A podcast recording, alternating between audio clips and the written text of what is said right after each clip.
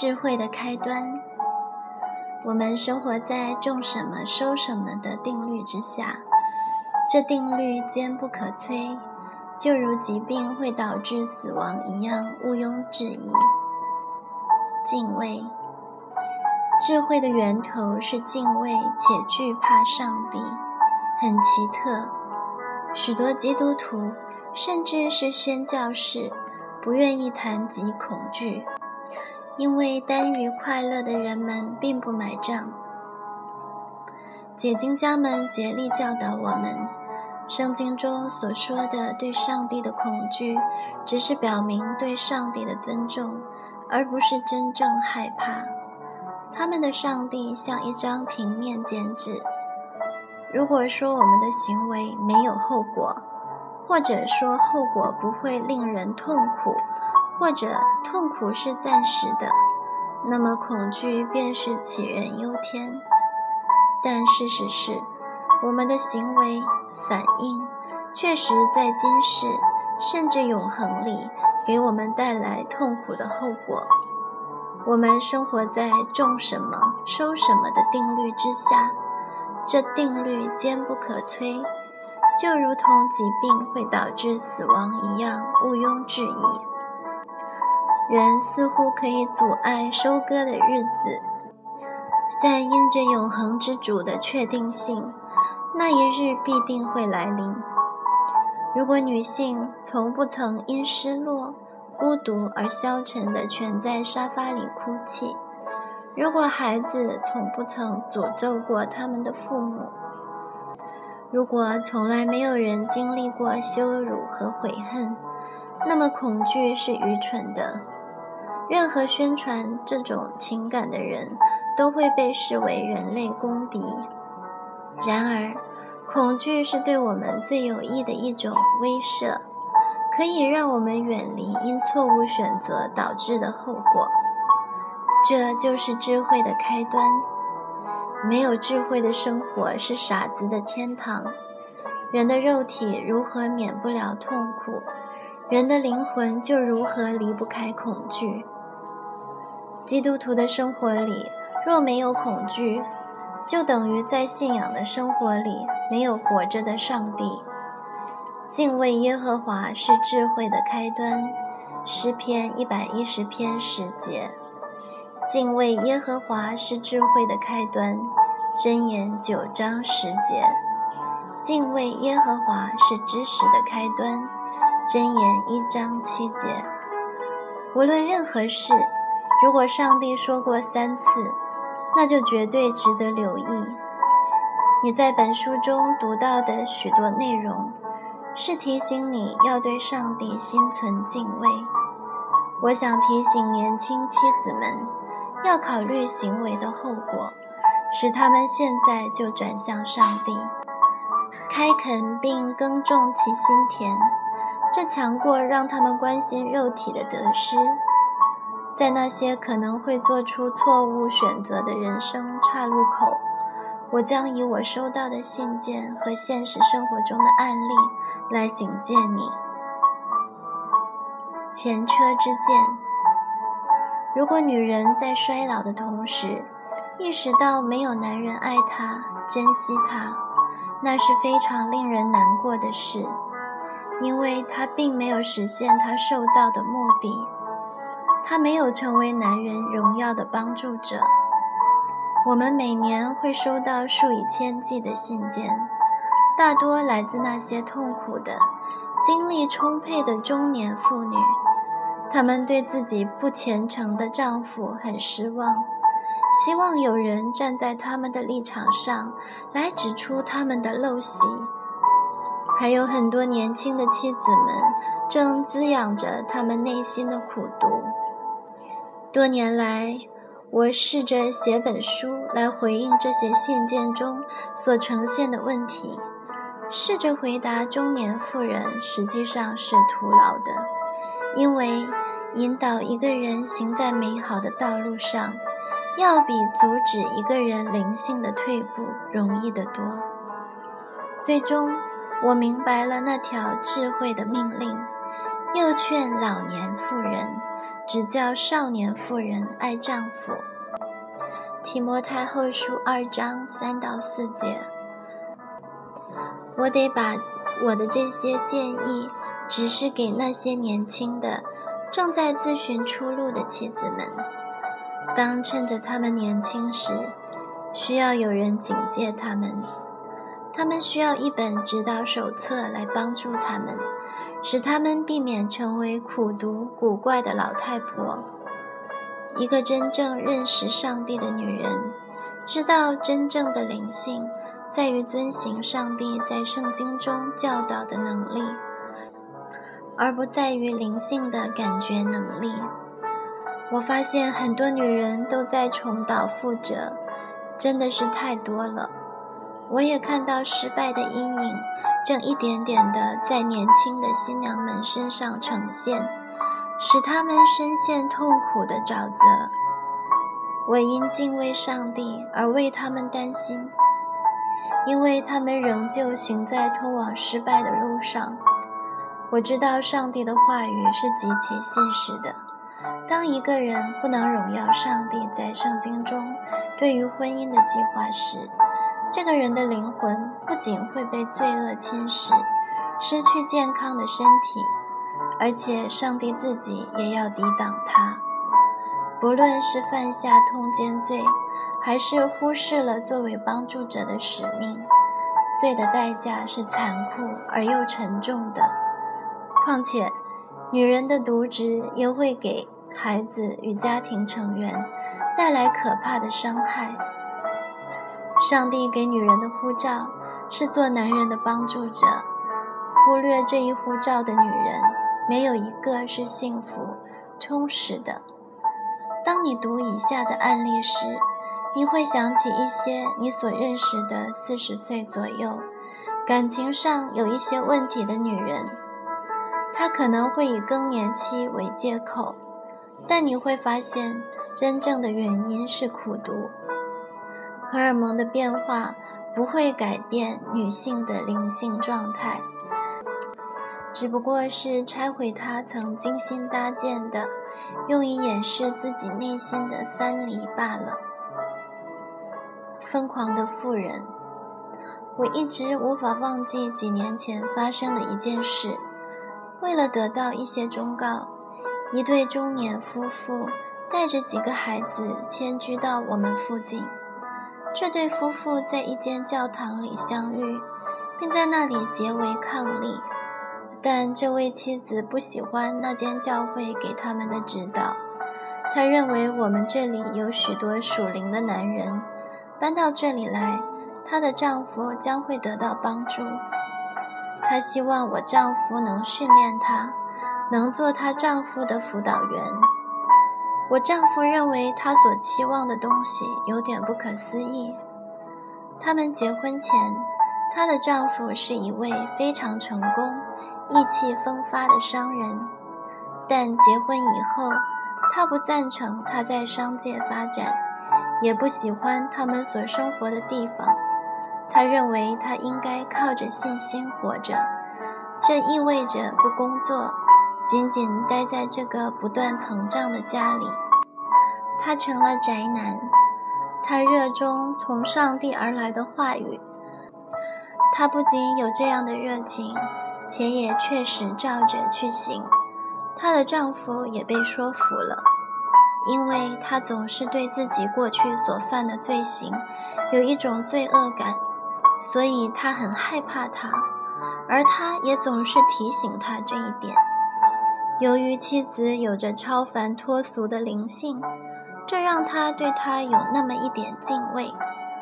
在他们搬到我们社区的前几年，丈夫为了讨妻子欢心，也因着他对妻子与上帝如此接近而产生的敬畏感，他按照上帝指示他的，重新选择了事业。但他这一新的冒险从来没有成功过，在这样一个年龄上遭遇失败，让他变得优柔寡断，锐气尽消。他看到的是一个满屋都是学龄儿童的家，和一个正在逐渐衰老的自己。同时，他也知道这一糟糕的商业抉择是无法逆转的。对于妻子而言，他的挫败与不安全感正是他缺乏信心的明证。他试着鼓励他走信心的道路，过奇迹般释放的生活，也可以做全职服饰工作。他却越发变得不确定，并且绝望了。他们的婚姻遭到了损害，他们的关系出现了问题。他们都清楚这一点，并且接受了婚姻辅导，也读了我们的一些作品，认定我们的社区将会成为他们的救星。因此，咣当一声，他们就搬到了我们这里。我与丈夫没花多少时间就明白了他们的问题所在，正如我接下来要讲的。我们的看法与他们先前从教会所得到的辅导是一致的。她不是她丈夫的帮助者，她成了丈夫的良心。她凭着深刻的灵性洞察力，熟练地操控着丈夫。她把自己对丈夫的态度描述成鼓励他过更高尚的生活。我们与他分享上帝的话语，告诉他。她没有顺服自己的丈夫，没有尊重自己的丈夫，这是她的罪。对于我们的说法，她非常震惊。她一直热衷于研习圣经，并且喜欢与其他女性分享上帝的话语。搬家花掉了他们最后一笔钱，很快他们便囊中羞涩。当他们得到一点点收入时，他坚持十一奉献，他相信上帝会加倍的赏赐。我们一次又一次的警告她，不要篡夺丈夫的主权，不要不尊重自己的丈夫。她就是不能相信，上帝会让她这位如此属灵的女性，跟随帮助一位属世的男人。她生活中最重要的动力是她深刻的灵性。她感觉圣灵是她的引导，上帝就女人地位的一连串命令与他无关，他是一个特例，而且他所接触到的读物或是一些教导，也错误地解释了圣经当中看似限制女性地位的经文。他们是这样说的：希腊原文说，这到底是什么意思呢？你看。保罗是针对那个时代文化上特有的问题。确实，上帝没有命令女人在基督里不分男女。难道没有女先知吗？他错误地以为自己的直觉、敏感和激情都是有从圣灵而来，根本没有意识到自己完全处在抵挡上帝的光景中。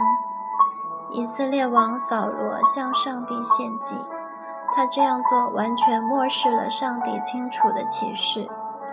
扫罗认为自己的目的是荣耀上帝，他认为只要目的正确，就可以不在乎手段。但上帝说他的这种敬拜乃是悖逆，与行邪术的罪等同。萨摩尔记上十五章二十三节。当女人想要为上帝而活，却不按上帝的话而行时，她的灵性状态等于行邪术，因为她试图完全忽略上帝在圣经中清晰的话语，而单靠感觉来领受上帝的旨意。上帝称这样的女人为耶喜别。当然，我与丈夫非常清楚。他的罪会把他毁掉，这罪确实已经让她受过一次亏损。她那足智多谋的丈夫已经成了一个畏手畏脚的可怜虫，她灵魂深处的毒液一直在侵蚀着他的思想。这样又过了几年，一天晚上，一个特别有影响力的教会崇拜刚一结束。正当所有人都在联谊的时候，我看到她极度兴奋地朝我丈夫走去，我想我丈夫可能会需要我帮助，所以我也朝他走过去。当我走近时，我看到她开始大幅度地摇摆自己的胳膊，并且大声喊着说：“她丈夫与玛丽莲·梦露通奸。”那时，梦露已经去世五十年左右。她说，她从上帝那里得到一个意象。这个意象说明了他们所有的问题。大约就在我走到他身边的时候，他开始说到教会里几个刚做了妈妈的年轻姊妹的名字，说她们都是她丈夫的性伴侣，并且说那些孩子都是她丈夫的。我丈夫被他这污秽的言语吓着了，赶紧环顾四周。因为知道他说这些话时神志不清，全都是谎言。他咆哮着，声音越来越大。为了淹没他咆哮的声音，我丈夫开始尽可能大声地唱起：“什么能洗净我的罪？除了耶稣的宝血，什么都不能。”我也跟着唱起来。那些吃惊的会众也转身和我们一起唱起来。我用手臂搂住这个已经完全疯了的女士，勉强把她带出门外。上帝使她疯狂。上帝的确做了类似可怕的事。他不仅允许这种事情发生，他还把她推向了悬崖的边缘。敬畏上帝是智慧的开端，而她根本不敬畏上帝。她相信她可以强迫自己的丈夫屈从自己，因为她认为自己是被圣灵恩高过的。实际上，她没有倚靠上帝，自以为得到圣灵的恩赐就可以凭自己的意思而行的女人，是不会敬畏全能上帝的。撒罪孽的，必收灾祸；他惩怒的杖也必被废掉。箴言二十二章八节。不要自欺，上帝是轻慢不得的。人种的是什么，收的也是什么。加拉太书六章七节。人不可轻慢上帝。这位女士全家都在收割她所播种的恶果。为人妻者如果不真正敬畏上帝，她就会脱离现实，最后只能靠镇静剂勉强维持正常的精神生活。实践使得可怕，可怕至极。当许多女性进入四十岁后，他们的精神会一点点地变得不稳定。多年来，他们喜怒无常，很容易被丈夫惹怒，每天都受伤害，因此总是以冷漠与苦涩回应。他们以苦涩取代了感恩与喜乐，正如钢琴家经过练习后，不用费劲，也不用思考。轻松就可以弹出正确的旋律一样，那些心肠怀怨的女人，一遇到问题马上就做出苦读的回应，就像本能反应一般。经过反复的实践，怨女的苦读之术达到了炉火纯青、驾轻就熟的程度，以至于根本就意识不到自己的苦读。还以为自己这是嫉恶如仇，认为只有自己行公义，即便其他人都不行公义。经过一段时间，当他越来越急躁易怒时，他意识到自己再也无法自控了。终有一天，他的神经崩溃，完全失去控制，疯狂地大喊大叫。粗暴地喊着所爱之人的名字，他可能会说自己今天荷尔蒙分泌过剩，但全家人都对他的表现惊奇不已。于是，全家人都会忍让他偶尔的歇斯底里，而他却继续反复练习苦读术。看过医生后，他安静了些，变得未老先衰。医生改变了他的药方。妈妈现在睡得越来越多。嘘，不要打扰妈妈，她今天过得很不好。自己不正常的女人，却希望家庭能够让自己平静下来。如果家人的行为看起来一切正常的话，她就会觉得自己被冒犯了。这种人，上帝正以疯狂来攻击她。起初，她只是对丈夫疯狂；几年后，对所有家人都疯狂。接下来，她在教会里疯疯癫癫；再后来，她会对邮差和服务员发疯。通过不断的实践，最后她的疯狂到了炉火纯青的地步，无时无刻的疯狂着。耶和华必用癫狂。眼瞎、心惊，攻击你。生命记二十八章二十八节。他口中的言语起头是愚昧，他话的末尾是奸恶的狂妄。传道书十章十三节。因为你富有的时候，不欢心乐意的侍奉耶和华你的上帝。所以你必在饥饿、干渴、赤露、缺乏之中，侍奉耶和华所打发来攻击你的仇敌。他必把铁轭加在你的颈项上，直到将你灭绝。生命记二十八章四十七到四十八节。默想思考。和平是圣灵所结的果子，平静是一个人在所有事情都正常，甚至是不正常的情况下，放松与自信的必然表现。如果你是永活上帝的孩子，那些离你最近的人就会感受到你心中的平静。圣灵的果子与紧张、压力、神经过敏、焦躁。毫无关系。圣灵所结的果子就是仁爱、喜乐、和平、忍耐、恩慈、良善、信实、温柔、节制。这样的事没有律法禁止。加拉太书五章二十二到二十三节，箴言九章十节清楚而简洁的教导说。认识耶和华是智慧的开端。培养一个新习惯：当你意识到自己变得挑剔时，停下来，深呼吸，安静地祈求上帝赐给你智慧，然后想一些值得感恩的事。这样，你就会一点点改变自己的习惯。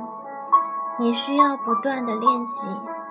最终让它成为你的新习惯。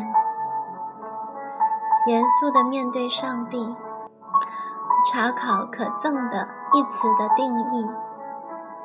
厌恶令人产生罪恶之感的事物，无论什么时候。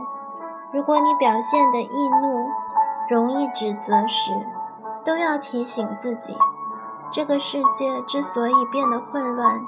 都是像自己这种令人厌恶的已婚妇女造成的。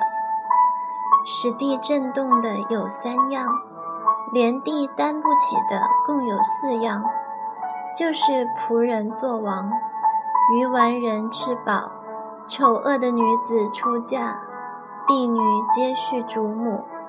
箴言三十章二十一到二十三节。查考圣经中敬畏上帝的主题，一共出现过多少次呢？你认为上帝要教导我们的是什么呢？如果我们确实敬畏上帝，如果我们害怕种什么收什么的定律，我们每天面对挑战时，会有哪些不同的反应呢？